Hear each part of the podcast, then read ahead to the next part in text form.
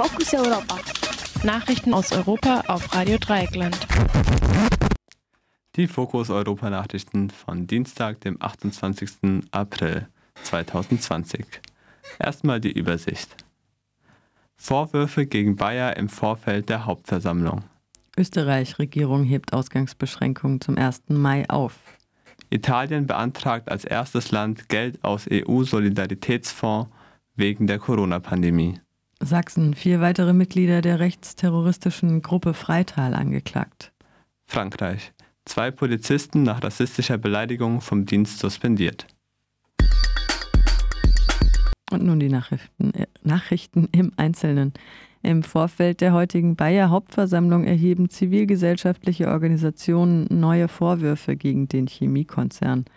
Laut einer Studie der entwicklungspolitischen Organisationen in Kota und Meserior sowie der Rosa-Luxemburg-Stiftung exportieren Bayer und BASF jeweils mindestens sieben und vier Pestizidwirkstoffe, die in der EU explizit verboten sind.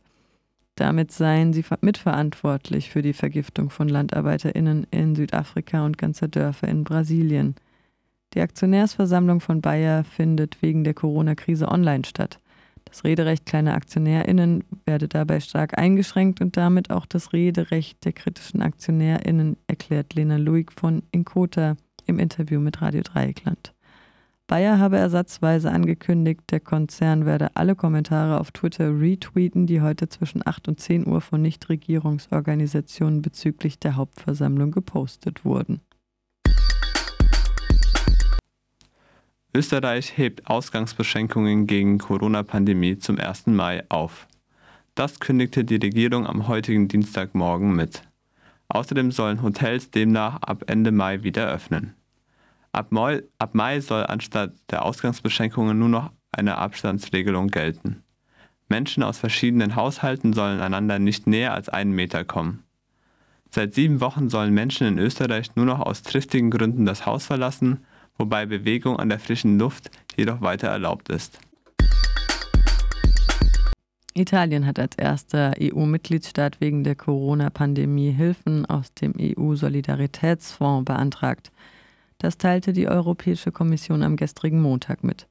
Über diesen Antrag wird die EU jedoch erst ab Ende Juni entscheiden. Dann endet die Frist für Anträge aus den Mitgliedstaaten. Der Fonds besteht aus 800 Millionen Euro, die unter den Mitgliedstaaten verteilt werden sollen, deren Anträge bewilligt werden. In Sachsen werden sich vier weitere mutmaßliche Mitglieder der rechtsterroristischen Gruppe Freital vor dem Oberlandesgericht verantworten müssen.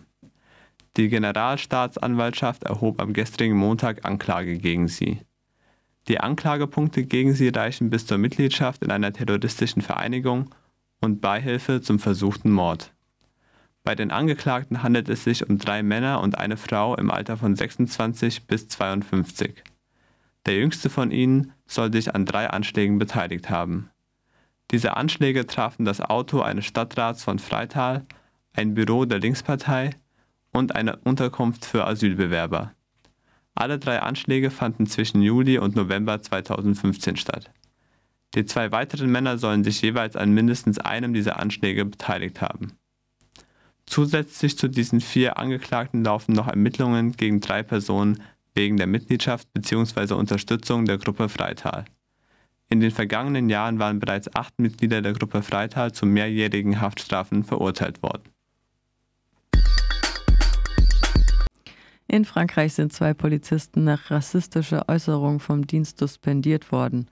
Nachdem die Polizei in einer Pariser Vorstadt einen flüchtigen Verdächtigen aus dem Fluss herausgefischt hatte, haben Polizisten mit einer eindeutig rassistischen Beleidigung gegen Araber über ihn gewitzelt. Ein Passant hatte das Geschehen in der Nacht auf Sonntag gefilmt und über die sozialen Netzwerke im Internet verbreitet. Der Polizeipräfekt ordnete eine polizeiinterne Ermittlung wegen rassistischer Beleidigung und Gewalt durch Polizeibeamte an. Weil die entsprechende Ermittlungsbehörde dem Innenministerium untergeordnet ist, bleiben die Sanktionen gegen Polizisten jedoch üblicherweise sehr milde, wenn es überhaupt so weit kommt. So viel zu den Fokus Europa Nachrichten von Dienstag, dem 28. April 2020, geschrieben von unserem Kollegen Mathieu. Dankeschön.